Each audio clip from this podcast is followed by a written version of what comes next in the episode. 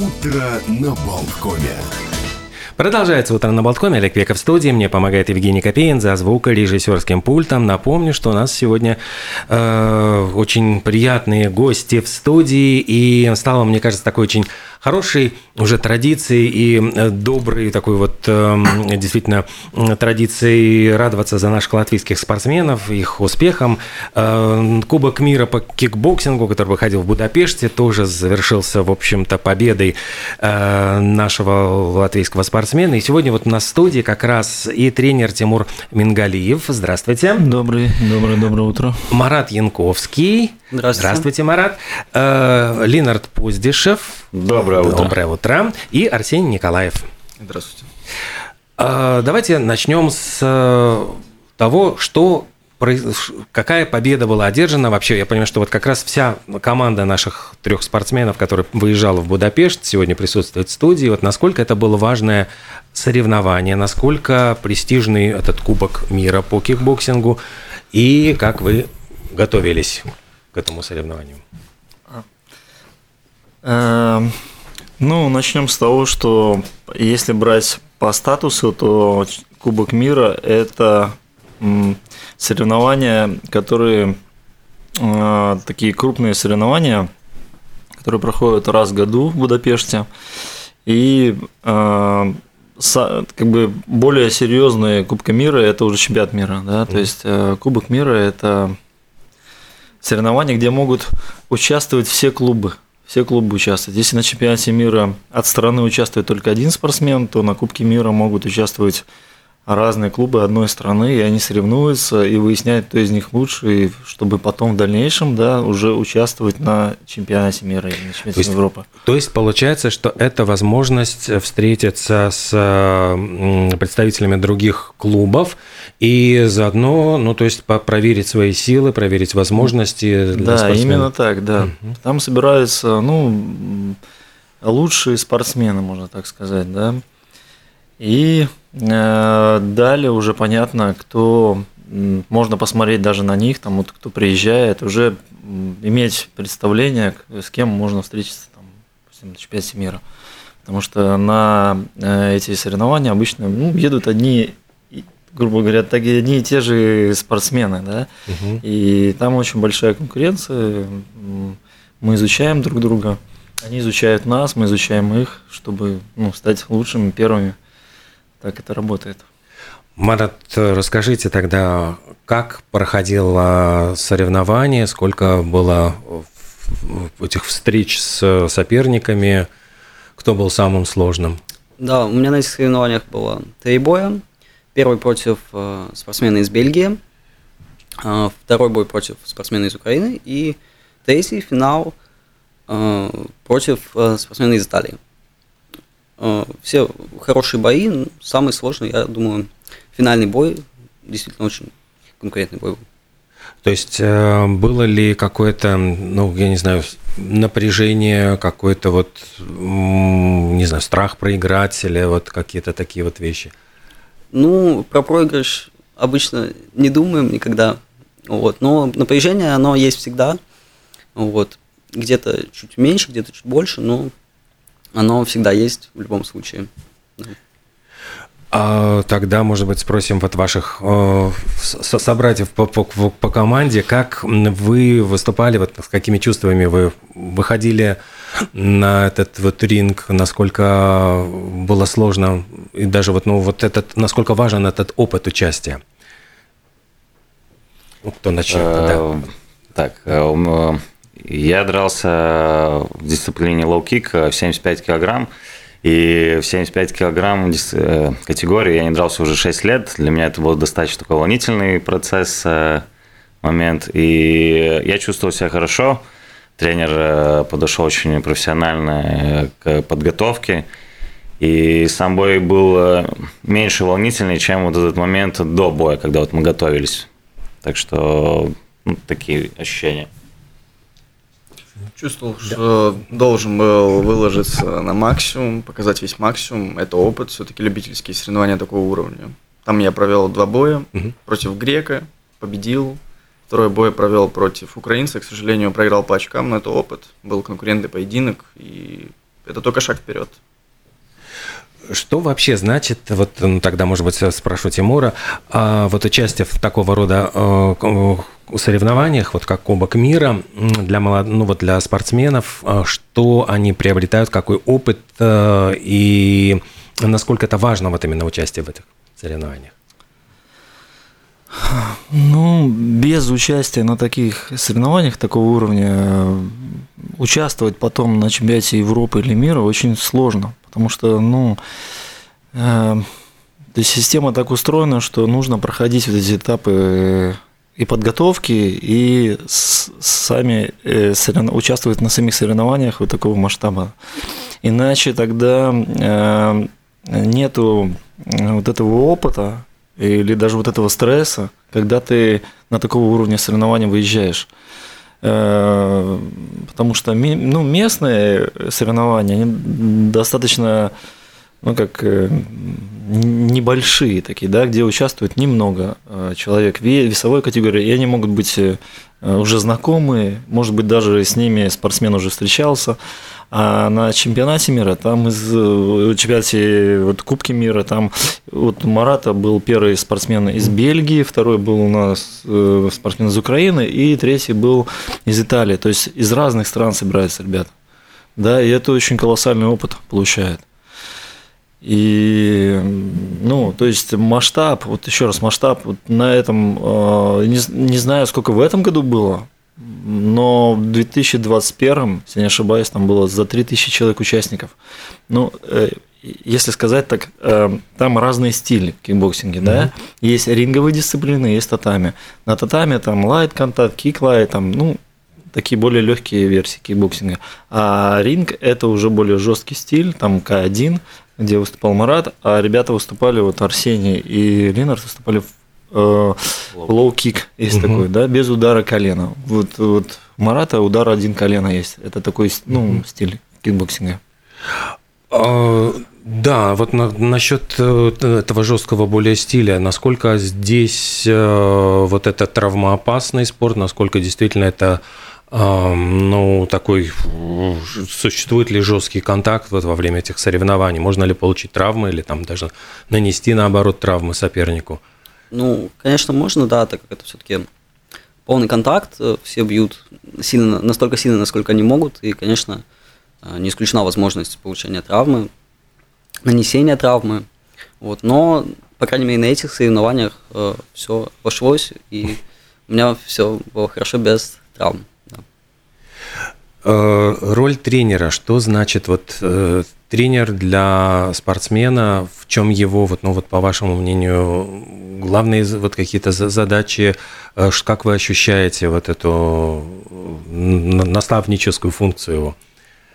А, тренер в данном случае это и психолог, и тренер, да, и, возможно, в какой-то степени диетолог и поддержка, то есть э, тренер осуществляет много функций помимо э, тренировочных, да, и это очень важно на самом деле. Ну, одна из главных функций, я думаю, это подготовки спортсмена к э, соревнованиям высшего уровня. И так, да. Угу. За мой опыт э, моей спортивной карьеры, то тренер это достаточно такой большой человек, э, лично для меня. Он и исполнял роль э, и функции и психолога, ну, тренер это само собой, э, генерала, который ведет нас в бой, Э, отец, который нас поддержит э, в любой какой-то тяжелый момент, э, поможет и достаточно очень много функций. Можно вот все, что вот, можете представить, это и есть тренер. У него очень большая роль в жизни спортсмена. А как вообще вы, вы пришли в кикбоксинг? Почему именно вот именно этот вид спорта? Так получилось, я с 6 лет изначально занимался тэквондо, потом до 11 лет шел через дзюдо, да, кудо. И в 11 лет э, я пришел на полный контактный стиль, потому что это мне было ближе. Да. Пришел на, соответственно, кикбоксинг, вот, и начал заниматься уже 5 лет. А у вас как сложилось? В детстве занимался разными видами спорта, пятиборье, плавание, там все это. Занимался также футболом 5 лет. Ну и в какой-то момент э, родители привели меня в кикбоксинг, сказали, ты должен быть сильный, защищать себя, стать увереннее. И решил заняться кикбоксингом. Шел в зал и вот до сих пор тренируюсь. Ленард, как у А вас? я вот не буду стесняться, скажу как есть. Э, У меня папа был в сборной Украины по боксу, и у меня была все время эта тяга к, к этому спорту. Но я начал заниматься баскетболом, и через какой-то момент э, там все так э, некрасиво себя вели, и мне хотелось побить эту команду, и я родителям сказал, что я пойду на кикбокс, и так я там и остался. Команду побили. Э, Нет, я через первые три месяца выиграл первый свой чемпионат Латвии, и тогда я понял, да, я готов, я могу пойти на баскетбол. Пришел обратно в команду по баскетболу, но уже более осознанно подходил к этому вопросу и понимал, что для чего это мне надо. И слава богу, ничего там и не было. Тимур, вот может быть, эм, ну, вы сказали уже, ребята, вот по поводу роли тренера. Вот что для вас действительно вот тренерская работа? А сколько вообще вот ребят под вашим контролем? То есть сколько вообще должно, может быть вот учеников у тренера, чтобы каждому досталось какое-то внимание? Здесь все индивидуально, да, по моему, по моему мнению. Потому что сколько тренеров, столько мнений, и, и у каждого тренера свой личный опыт. И я скажу э, о себе, что для меня важно это вот именно сама подготовка к соревнованиям, подготовительный вот этот процесс. И насколько мы хорошо готовимся, настолько мы хорошо выступаем. Даже независимо от того, там проигрывают ребята, но если у них э, после боя нет ощущения, что они проиграли, это уже победа. Потому что они вышли на ринг, они готовились, они сделали все, что могли, и они сделали шаг вперед. И, соответственно, они двигаются дальше тогда. А если они плохо готовились, там, пропускали тренировки, где-то ну, не дорабатывали, то есть э, и у меня нет такой уверенности его вести. И здесь вот такой пазл складывается только в том случае, если а, все ответственно подходят к этому ну, делу, да. Э, Для меня еще очень основную, как вот ребята сказали, там, да, функцию, ну, то есть роль э, играет это психологическая подготовка. Потому что я считаю, что можно физически хорошо подготовить спортсмена, можно его там как-то тактически или технически. Технически, ну, много таких ребят есть очень красиво все делают, но в ринге они этого не могут реализовать из-за того, что у них слабая психология. И я считаю, что ну, как бы на, так, на такого уровня соревнованиях, Кубки мира, Кубки, Кубки Европы или Чемпионат мира Ев- Европы, там очень важно именно психологическая подготовка. А, как вот сказал Марат, да, там некогда думать о проигрыше. Там нужно всегда быть нацеленным, фокус внимания должен быть только на победе. И мне интересно именно вот работать в этом ключе, да, готовить ребят на такие высокого уровня соревнования. Это меня мотивирует, это, это заряжает такой энергией, достигает того, что ну, обычно не достигают. Ну, как бы в рамках, э, как, допустим, простых чемпионатов э, это не так интересно. Потому что достичь какой-то такой высокой цели, там высшего, высшую мотивацию поставить себе и идти к ней. И независимо от того, получится у тебя или нет, но ты зато двигаешься. И вот это движение, этот путь, это есть вот этот, вот этот, вот этот огонь, это этот бензин, который двигает тебя, и ты живешь тогда, живешь вот полноценной такой жизнью. И также ребята, они живут, они дышат, они стремятся. И вот это стремление, это заряжает и, и дает какую-то радость такой жизни. Но ведь э, еще год назад, ну хорошо, пол, полтора-два года назад, во времена ковида было очень сложно тренироваться. То есть Было. вот как вот этот период отразился ну, вот на спортсменах, потому что я, ну, когда мы беседовали, встречались, там, ну вот э, даже по Zoom брали интервью, многие говорили о том, что им приходилось уезжать э, ну, за, за город на природе устраивать тренировки, потому что там это были такие безумные ограничения, которые просто а, лишали возможности проводить занятия. Это было очень сложное время. Это было для, я думаю, для всех спортсменов, тренеров и вообще для людей это сложное время было. Э, Но мы не сдавались. И вот в это время ковидное мы очень сильно выросли. Те, кто остался, потому что некоторые, как говорится, отчалили, да, и кто остался, тот пошел вперед. И мы выезжали, как вот вы сейчас говорите, там кто-то на природе, мы также выезжали на море, в, лес, в лесу тренировались, там на каких-то площадках, мы куда-то, где только не тренировались, постоянно искали возможность. И благодаря этому, что мы это делали, мы за это ковидное время просто ребята выросли очень сильно. Мы искали возможность, даже мы в ковидное время выезжали своим соседям литовцам на соревнования, они какие-то устраивали местные, да, там, то есть у них как-то это можно было. И мы даже, ну, там, ну, делали эти э, тесты угу. и через, э, в общем, тут все рядышком ехали на соревнования. То есть мы даже успевали выступать. И мы не встали, а мы сделали вот какую-то несколько шагов вперед. Угу. И это потом было заметно, когда все это закончилось. Ребята выступали, стали выступать, и они ничего не потеряли, они только приобрели. Вот. Ну, конечно, было тренировать э, сложно, да, там и детей приходилось тренировать в зуме, да, там, а, что мне вообще не нравится, да.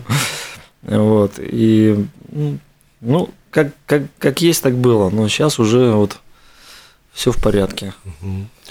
Вот вы упомянули действительно важность психологического настроя, но э, вот то, что нужно быть нацеленным на победу. Но ведь э, у вас тоже прозвучала эта мысль, то, что э, поражение часто тоже может многому научить, если ты его не воспринимаешь как поражение, а как урок, это приносит тебе пользу, ты тоже двигаешься вперед.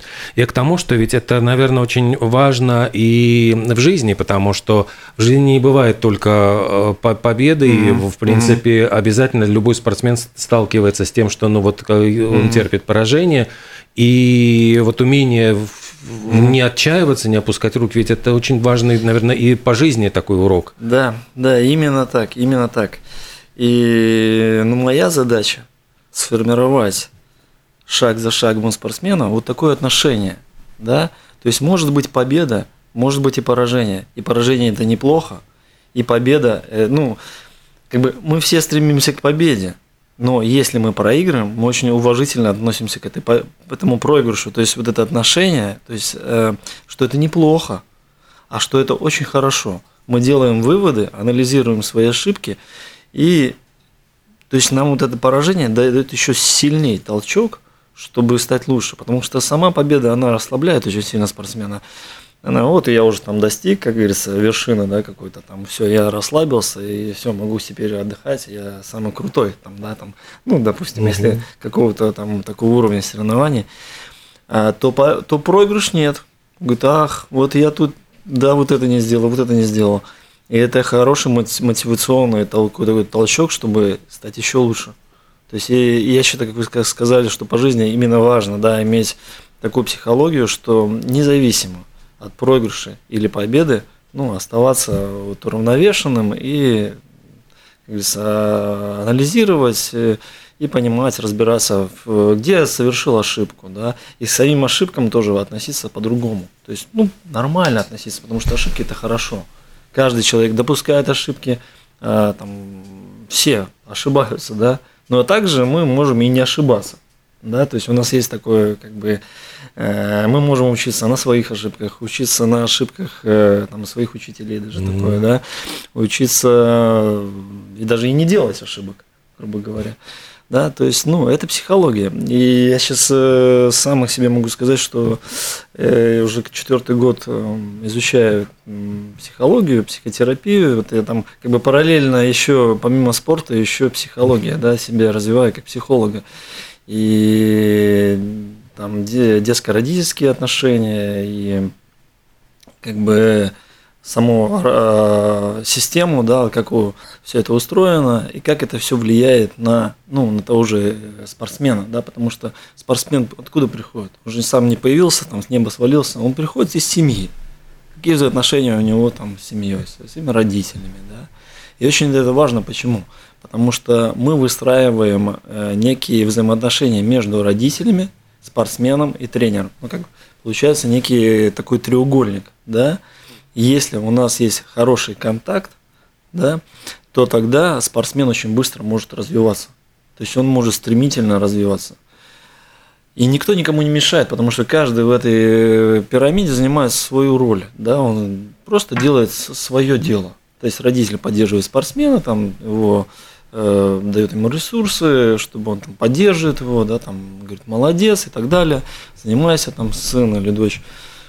А тренер уже делает свою такую основную работу, чтобы привести этого спортсмена к э, вот, ну, к высшим достижениям, если у него такая ну, где-то цель, или пробудить в нем эту цель, да, или посмотреть, а, к чему он на самом деле хочет стремиться. То есть тренер должен понять, чего он хочет, этот спортсмен. Может быть, он хочет заниматься для себя. Ну, ради бога, тогда он, тогда он может заниматься для себя и э, делать какие-то там ну, общую физическую подготовку, там, э, становиться чуть увереннее в себе, то есть, ну, чисто что ему поможет по жизни.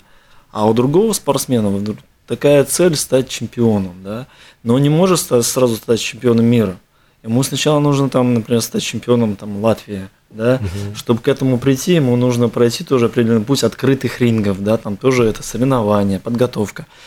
Далее какой-то международный старт, это там э, Эстония, Литва и так далее. Это все шаг за шагом. И к чемпионату мира вот так привести спортсмена, это очень огромный, колоссальный труд на самом деле. Именно с точки зрения вот, психологии и физической подготовки, технической и так далее. То есть это командная работа. То есть если один спортсмен, никогда не, вот его в принципе, не подготовишь, потому что нужны вот такие же ребята, которые будут ему помогать в этом деле. И вот его сейчас нету, да, вот сегодня у нас есть тоже наш э, одноклубник э, Равис Наглис, он в 22 году, мы были на чемпионате мира, вот Марат Инковский тоже там был, он занял третье место. И Райвис э, на чемпионате мира занял первое место, причем он досрочно всех спортсменов нокаутировал. То есть это как бы всех спортсменов, ну то есть во втором, во втором всех досрочно mm-hmm. вот на высоком уровне он послал в нокаут. И э, если там три ринга, да, стоит, ну большущий чемпионат мира, и, и ему дали титул такой вот э, лучший спортсмен чемпионата мира. То есть Ух это ты. единственному спортсмену за все, то есть вообще в Прибалтике я не слышал, что таких результатов э, вообще кто-то получал такие достижения. Ну вот такие дела. И вот э, а, Марат, думаю, сейчас расскажет, куда сейчас он будет готовиться. И... Ну, сейчас, наверное, хотелось бы все-таки немного отдохнуть, и угу. физически отдохнуть, и морально, да, немножко переключиться на другие виды деятельности, отдыха, да. А в конце августа уже а, планируется чемпионат Европы по кикбоксингу и а, чемпионат Латвии по боксу. То есть это уже такие ближайшие планы. Да, да. Что может, не знаю, вмешаться вот в планы спортсмена? Ведь у каждого из вас наверняка есть своя личная жизнь. Есть э, девушки, есть друзья, а, опять-таки есть соблазны, ну, я не знаю, там с друзьями где-то посидеть, погулять там допоздна или там что-то еще. То есть вот как э, этот э, режим, вот он согласуется, с, искушение вот согласуется с этими жесткими требованиями спортивной жизни? Всегда, да, конечно, есть, всегда есть желание отдохнуть где-то, пропустить тренировку, даже такое бывает, потому что Конечно, не каждый день. Прямо есть... при тренере говорит, заметьте. Я записал. Конечно, не каждый день есть мотивация, есть и усталость, и болит, э, когда может, э, но при этом вырабатывается дисциплина, и которая позволяет э, не пропускать, совмещать личную жизнь, тренировки, учебные процессы. И вот дисциплина и позволяет вот это все вместе держать и становиться лучше. Насколько э, вот это требование, например, ну не знаю, ни, ни, никакого алкоголя, там курения, там все вот эти вот какие-то удается удерживаться?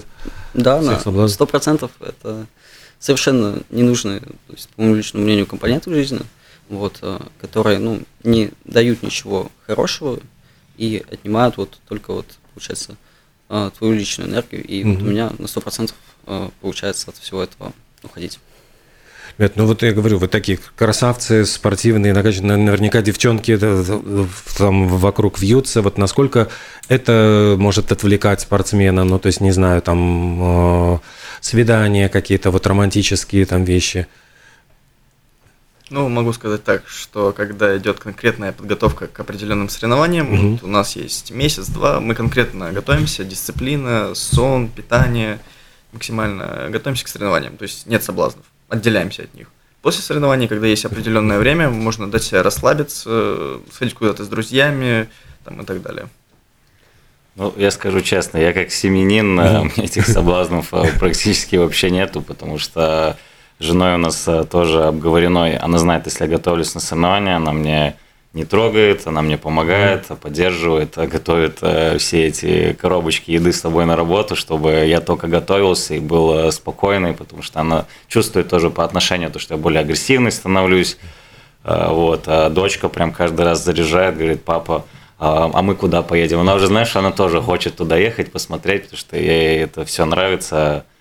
Вот, так что... А Удается брать с собой, да? Э, На какие-то да, но я теперь сказал семье то, что соревнование это останется мое, то, что это мое дело, мои дела, которые мне надо сделать и завершить. Так что они вот так поддерживают и на чуть-чуть отдаленнее, чем до этого. Но, кстати, вот был замечательный фильм французский «Клода Лелюша». Я очень хорошо помню, там был просто вот момент, когда спортсмен, э, по-моему, ну, там какое-то международное соревнование по боксу, и спортсмен ну, проигрывает, то есть видно, что его противник э, ну, вот- вот-вот дожмет, и тренер берет трубку и э, ну, вот делает звонок его жене, и там такая, ну просто, я не знаю, там, я, я смотрел, я просто плакал, потому что там вот, когда жена ему говорит, что я тебя люблю, там дочка говорит, я тебя люблю, и вообще он там, он, он плачет, зал весь плачет, после чего он выходит, и вот в решающем третьем раунде он побеждает своего про- про- противника, вот получив такую поддержку, такой эмоциональный заряд от семьи. Это вот, ну, я, может, Марата спрошу, насколько э, э, вот э, есть какая-то такая вот, ну, поддержка вот у вас, например? Да, конечно. Ну, близкие люди очень помогают, друзья пишут постоянно, да. Очень помогает, заезжают, что тебя поддерживают, вот, смотрят э, за твоими боями, и Мгм. это действительно очень важно. Ну, я скажу, Да. что у Марата папа, он такой спортив, спортивный, то есть э, очень любит э, эти единоборства и сам занимается сейчас занимается боксом, да, Марат? Стал заниматься Да. боксом Да. И ведет такой очень активный образ жизни. И всегда Марат э, поддерживает на все эти соревнования, э, интересуется. То есть вот это вот, вот очень важная, да, Да, поддержка. это, ну, понятно, что разные родители и разная заинтересованность родителей. Кто-то более живет, кто-то менее живет, кто-то вообще не, не уделяет внимания. То есть отдал ребенку и все, он там Мгм. занимается. Ему там. Но я считаю, что нужно интересоваться. Ну, на какой вид спорта вы отдали своего ребенка? Что там делают да, на этом виде спорта? Что ему, то есть задавать какие-то вопросы ребенку, как у тебя там, ну, то есть немножко вовлекаться в эту жизнь. А, да? Тимур, а вот скажите, нет ли случаев, когда ревность возникает у родителей? Ну, то есть вот вдруг э, ребенок начинает больше воспринимать авторитетом тренера, чем вот своих родителей. Вот, ну, вот не возникает ли у родителей такое вот ревностное чувство? А вот как, как же так? А, Ну, тогда это какие-то проблемы у родителей, однозначно, да. Эм, Ну, разные у меня были истории, разные были истории. Эм, Родители, они занимают просто, ну, они главе, это их главная роль. Все-таки как бы в семье их главная роль. Но эм, если брать спорт, то там четко определены э, роли, да, то есть есть спортсмен, есть тренер. Родители это некая такая, как бы, некое такое звено, которое э, не вмешивается в тренерский процесс. То есть не говорит, вот знаешь, надо здесь вот делать вот так, или здесь вот это делать вот так. Ну, то есть я же как э, тренер не лезу там в родительские, там, в работу, там, и говорю, знаете, вы там не то-то и не то делаете. Так что просто каждый занимается своим делом и поддерживает, и верит друг в друга. Вот это очень важно, да. Такая некая нейтральность, да. Конечно же, родителям очень сложно от этого. Ну, как бы некоторым родителям сложно вот так себя вести. Почему? Потому что у них есть, э, ну, какие-то, может быть, свои нереализованные там амбиции. Да, за счет ребенка они там что-то пытаются как-то себя там проявить или показать. И тогда они вот от своего сильного желания начинают вмешиваться в вот этот процесс э, и, и мешать. и мешать, да. Но если корректно как-то вот, ну, умеете все это замечать, все эти нюансы, то, в принципе, если тренер в адеквате, он все это может разруливать очень быстро. Потому что, ну, все мы люди, да, и мы, mm-hmm. как я уже говорил, все можем ошибаться, те, тем более родители. Вот. И эм, да. Ну, а когда, кстати, лучше отдавать ребенка, э, ну, вот на, на такие на, на кикбоксинг, да? да? То есть с какого времени надо начинать, чтобы достичь каких-то результатов, э, и когда вот может быть самое лучшее время?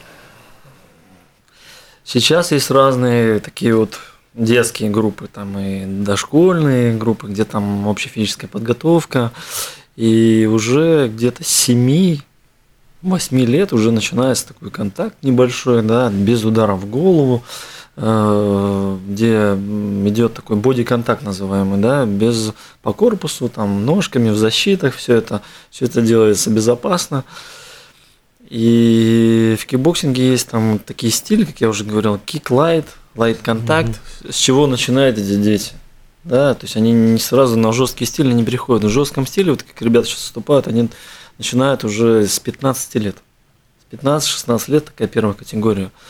А до этого они просто не выступают в этих стилях. Эм, мне, я признаюсь честно, больше нравится жесткий стиль.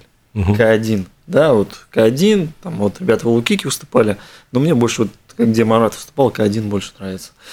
А вот эти легкие стили, ну, так как изначально я, мы выступали в тайском боксе, а тайский бокс это довольно жесткий стиль, да, жесткий вид спорта, э, то нам, ну, как бы мы детей э, с детства там приучали более такому жесткому стилю. И мне этот легкий стиль, он, ну, не особо нравится. Я это честно себе признаю. И я ориентирую свою работу э, и готовлю ребят более вот такому, ну, такому, можно сказать, контактному, да, жесткому стилю, где они проявляют максимум свою психику, да, вот они э, вот как считаю, как мужчина, такие они становятся сильнее, сильнее. Психологический характер у них формируется и э, Хотя вот э, есть у меня коллеги, которые вот, тренируют такие легкие стили, да, как считается, и там все так же, тоже есть стресс, есть преодоление, есть э, контакт, есть э, проигрыши, победы, и э, там тоже бьют, там все, ну, но стиль отличается, да, и вот, ну, чисто как бы по себе, вот о себе скажу, что мне вот просто нравится вот жесткий стиль. ну, но это все пошло из тайского бокса, потому что мы долгое время, когда вот еще приходили в 2019 году вот сюда на передачу «Зеленая лампа», после чемпионата мира и Европы, э, мы выступали именно тогда по тайскому боксу. И Марат вот сейчас в 22 году э, на, чемпионате мира где ты выступал? Это было в Турции? На чемпионате Европы, да, в Турции. А чемпионат мира? Чемпионат мира в Малайзии. Э, в Малайзии на чемпионате мира в Малайзии в 22 году занял второе место. Там было сколько ну, человек? 16. 16 человек, и он стал вторым. И был номинирован здесь, в такую номинацию попал молодых талантов. Вот здесь в Латвии происходила эта номинация. И где его номинировали, и Э, дали ему вот как бы выделили средства для сейчас поездок на чемпионате, чемпионат Европы и мира. Сейчас на чемпионате Европы в 23 году в феврале он был, и он занял первое место на чемпионате Европы. Вот, кстати, говоря про помощь, э, как вообще поддерживают? Потому что понятно, что для того, чтобы ездить по чемпионатам, э, ездить вообще по миру, необходимые ресурсы, то есть это же достаточно дорогие там билеты, там проживание, да и вообще там, я понимаю, что и, не знаю, экипировка, соревнования, это все требует больших вложений. Как, откуда удается найти? Ну, стараемся, стараемся искать всеми силами, потому что федерация сама кикбоксинга, она нам, нас поддерживает. Я скажу, что это такая структура, то есть мне приходилось работать и как бы в тайском боксе, да, вот, э, и в кикбоксинге я вижу вот этот эм, прогресс, э, прогресс, э, то, что федерация, она рабочая, она заинтересована, она поддерживает спортсменов, и мы ездили на чемпионат мира Европы, она финансировала, помогала лучших спортсменов, она ну, выделяла деньги. Ну, может быть, там это не все деньги, где-то, ну, частично она вот помогала, поддерживала нас, да. Форму покупала, да, вот, вот форму сделала ребятам. То есть, ну, для нас это очень важно. Э, к сожалению, на все турниры она не, не может нас э, как бы спонсировать, и приходится нам искать спонсоров э, на стране, потому что государство, оно, как понимаю, что не так много выделяет ресурсов, ну, средств кикбоксинга, на федерацию кикбоксинга, потому что она еще не в олимпийской системе. М-м. Олимпийские виды спорта более поддерживаются, нежели ну, какие-то другие виды спорта. И сейчас, как я, информация, она ну, уже, что кикбоксинг его хотят принять сделать олимпийским видом спорта. И когда он уже э, имел, что в 28 году на Олимпиаде, такая вот есть информация, угу. уже будет представлять какой-то стиль. То есть стилей много, но какой-то стиль из кикбоксинга будет уже представлять себя на чемпионате, ну, на Олимпийских играх. Олимпийских игр. И это поможет получить все-таки больше денег, да? На да, я, я, я считаю, да, то это совсем все поменяет. А еще я хочу сказать о поддержке, что нас очень э, сильно поддерживает э, ЛНК Боксинг. Угу. Есть такая э, спортивная такая организация. Вот они нас, ребят, поддерживают, меня как тренера поддерживают и нам финансово помогают. Что им большое спасибо, да. У меня вот еще вопрос был к ребятам. А, вот мы говорим про команду. Вот что значит вот ощущение команды, есть ли какой-то вот, ну не знаю, общий дух, то есть вы проводите лекции, ну только встречаетесь на тренировках или э, какие-то вот завязываются на дружеские отношения между собой, ну? Определенно, да, э, дружеские отношения в команде, угу. они присутствуют на 100%, мы все друзья, товарищи, да. Может быть, мы не так часто встречаемся где-то за пределами зала, но в зале, на соревнованиях мы все друзья, поддерживаем друг друга. Вот. И когда ты действительно едешь с командой, вы как будто и правда все вместе выходите в этот ринг и побеждаете и проигрываете, наверное, вместе. Ну, мне кажется, вот эта спортивная дружба – это отдельная, отдельная история, потому что те, кто дерутся в ринге вместе, и потом это ну, более укрепляет. Не знаю, для каждого мужчины, если ты подрался с, с другим мужиком, то это еще такая особая дружба. Вот я хотел как раз насчет этого спросить. Да, вот ведь вам же приходится и между собой соревноваться. То есть вот как, как вот после этого, ну, то есть когда там ну, могу сказать, ну, вот, допустим, вот с Арсением мы когда вот э, готовились на вот э, Будапешт, вот мы подрались, и после раунда такие друг другу вот, бьем говорим, о, спасибо, вот это был хороший удар. Ну, это не объяснить так э, каждому. Ну, это особая такая спортивная дружба. Это... То есть, когда побили друг друга, и еще и... Еще и спасибо говорим за это. Да. Так, так, так и есть. Необычно. Вот. Э, вот говоря про действительно вот команду и соперников, э, вот когда вы выходите на ринг против вот незнакомого соперника, насколько это э, ну вот чувство, не знаю, опасности, тревожности, вот это чувство ой-ой-ой, сейчас меня будут бить, или это значит какой-то наоборот, вот как это вот психологически происходит? Ну, есть мандраж, он так называется, это небольшое спортивное волнение перед боем, но это абсолютно нормально, потому что когда мы уже выходим на бой, на ринг, боксировать, оно пропадает. То есть остается только тренер, мы и желание победить, и все. То есть э, с опытом, конечно, мандраж уменьшается, потому что приобретает все больше и больше опыта, больше уверенности. Так что вот так, да. Мне кажется, у каждого спортсмена это по-разному. Но вот э, когда, ну лично для меня, когда я иду в ринг, мне, мне важно, чтобы со мной была вот моя команда, вот а, у меня просто еще есть один интересный рассказ про тренера.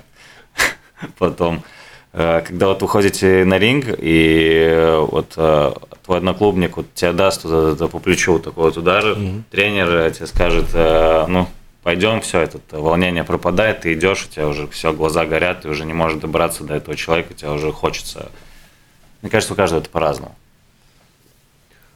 А что за история про тренера? Не, вы спрашивали, какая вот мотивация, Да, когда да. там звонит какой-нибудь, ну, Да, там, да. вот, э, про эту вот мотивацию. Мы просто с тренером, когда первый раз ездили в Литву драться, э, мне первые два раунда, я не скажу, что они были там э, максимальные по моему э. Ну, вот, и тренер, я тренер говорю, я хочу попить воды. И тренер меня смотрит в глаза и говорит, Лина, я не буду спускаться вниз, э, ты будешь идти драться. И вот э, вот есть какие-то такие вот моменты, которые вот люди между собой вот э, чувствуют, и тренер э, в этот момент почувствовал, что от меня надо чуть разозлить. И мне так хорошо это помогло, я прошел и сделал очень хороший раунд, и потом вот сейчас пересматриваю, вот, мне аж самому очень понравилось, то, что тренер вот знал вот в какой момент, и он знает, как тебя более вот, э, не, ну, там, подтолкнуть на какие-то более серьезные э, поступки. Вот как раз я понимаю, что психология здесь играет. Тренер Постоянно. почувствовал. Да. Постоянно. Поездки по миру, вот вы говорите ведь о том, в разных странах, в разных городах. Удается ли что-то посмотреть мир, э, или это только тренировки? Удается ли впитать в себя какие-то, не знаю, кухню другую стран мира, какие-то достопримечательности, э, культуру? Ну, чаще всего, все-таки, если мы едем на соревнования, то это соревнования, это э, подготовка также, да, уже последние этапы. Вот. И зачастую не получается посмотреть так много, как, возможно, хотелось бы. Вот. Но, конечно, стараемся на каждых соревнованиях находить немного и, и вот, как вы сказали, да, впитать э, где-то немного кухни, немного культуры. И да, это действительно классно. У вас есть какие-то что добавить? Э, Ну, э, бывают такие моменты, когда, ну, первое дело у нас соревнования, мы заряжены, приехали на бои, но вот бывают э, такие моменты, как вот э, пос- последние мои, мои соревнования в Будапеште, то э, э, проигрываешь бой, и потом идет первым делом анализа, что, ну, что произошло, что надо делать, что надо работать, и потом уже, когда ты с тренером поговорил, от- отключаешься и стараешься уже все-таки посмотреть мир, потому что спорт не останавливается только вот, на, на бою. Что дальше происходит вот со спортсменами? Э, Тимур, вот, может быть, буквально два слова, у нас там буквально минутка осталась. Э, Ведь не, ну, ну, дальше вот э, кто идет, ну, становится профессионалом, кто ну, сколько длится вообще карьера спортсмена? Здесь, опять же, скажу, все индивидуально, да, все от желания спортсмена, его готовности идти дальше, да, потому что, ну, любительский спорт это любительский, а профессиональный это профессиональный.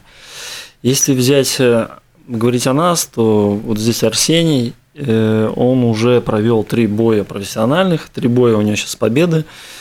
Э, Первый бой он провел, победил нокаутом, а два следующих боя он провел четверку. Что такое четверка? Это за бой он провел два боя. То есть было здесь в Риге, не, ну, не так давно. Он провел два боя. Да, то есть это как бы провел бой, и через 3-4 боя опять бой.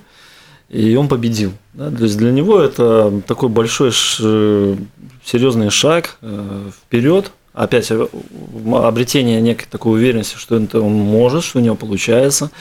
И он, опять же, как бы заряжается и двигается, ему это интересно. Да? Кому-то это неинтересно. Кто-то дорастает до определенного возраста и говорит, все, спасибо, я иду там, там учиться куда-то там или э, там создавать семью и так далее. Но есть ребята, которые решительно настроены быть профессионалами. И вот сейчас 7, 8, 8 будет июля у Арсения бой во Франции, профессиональный бой за титул. И там серьезный соперник, да, и вот мы сейчас готовимся, две недели осталось до выезда. Вот, ну, таких ребят немного, но они все-таки есть. И это очень радует, да, что они смотрят немножко дальше. Ну что же, спасибо большое за такую интересную, очень увлекательную беседу. Поздравляем еще раз вот Марата с победой на соревнованиях на Кубке мира по кикбоксингу. Поздравляем и э, Арсения, и э, также Линарда за то, что вот с такими достаточно вот крупными успехами, все-таки интересные действительно и бои, противники. И, конечно же, благодарим Тимура Мингалиева за то, что вот вырастил таких прекрасных спортсменов, и будем надеяться, что дальше будет больше поводов радоваться нашим успехам, наших латвийских спортсменов на мировых чемпионатах. Всего доброго, хорошего дня и побед. Да, спасибо. большое спасибо. спасибо. Да. Счастливо. Всего хорошего. Всего доброго. До, до скорого.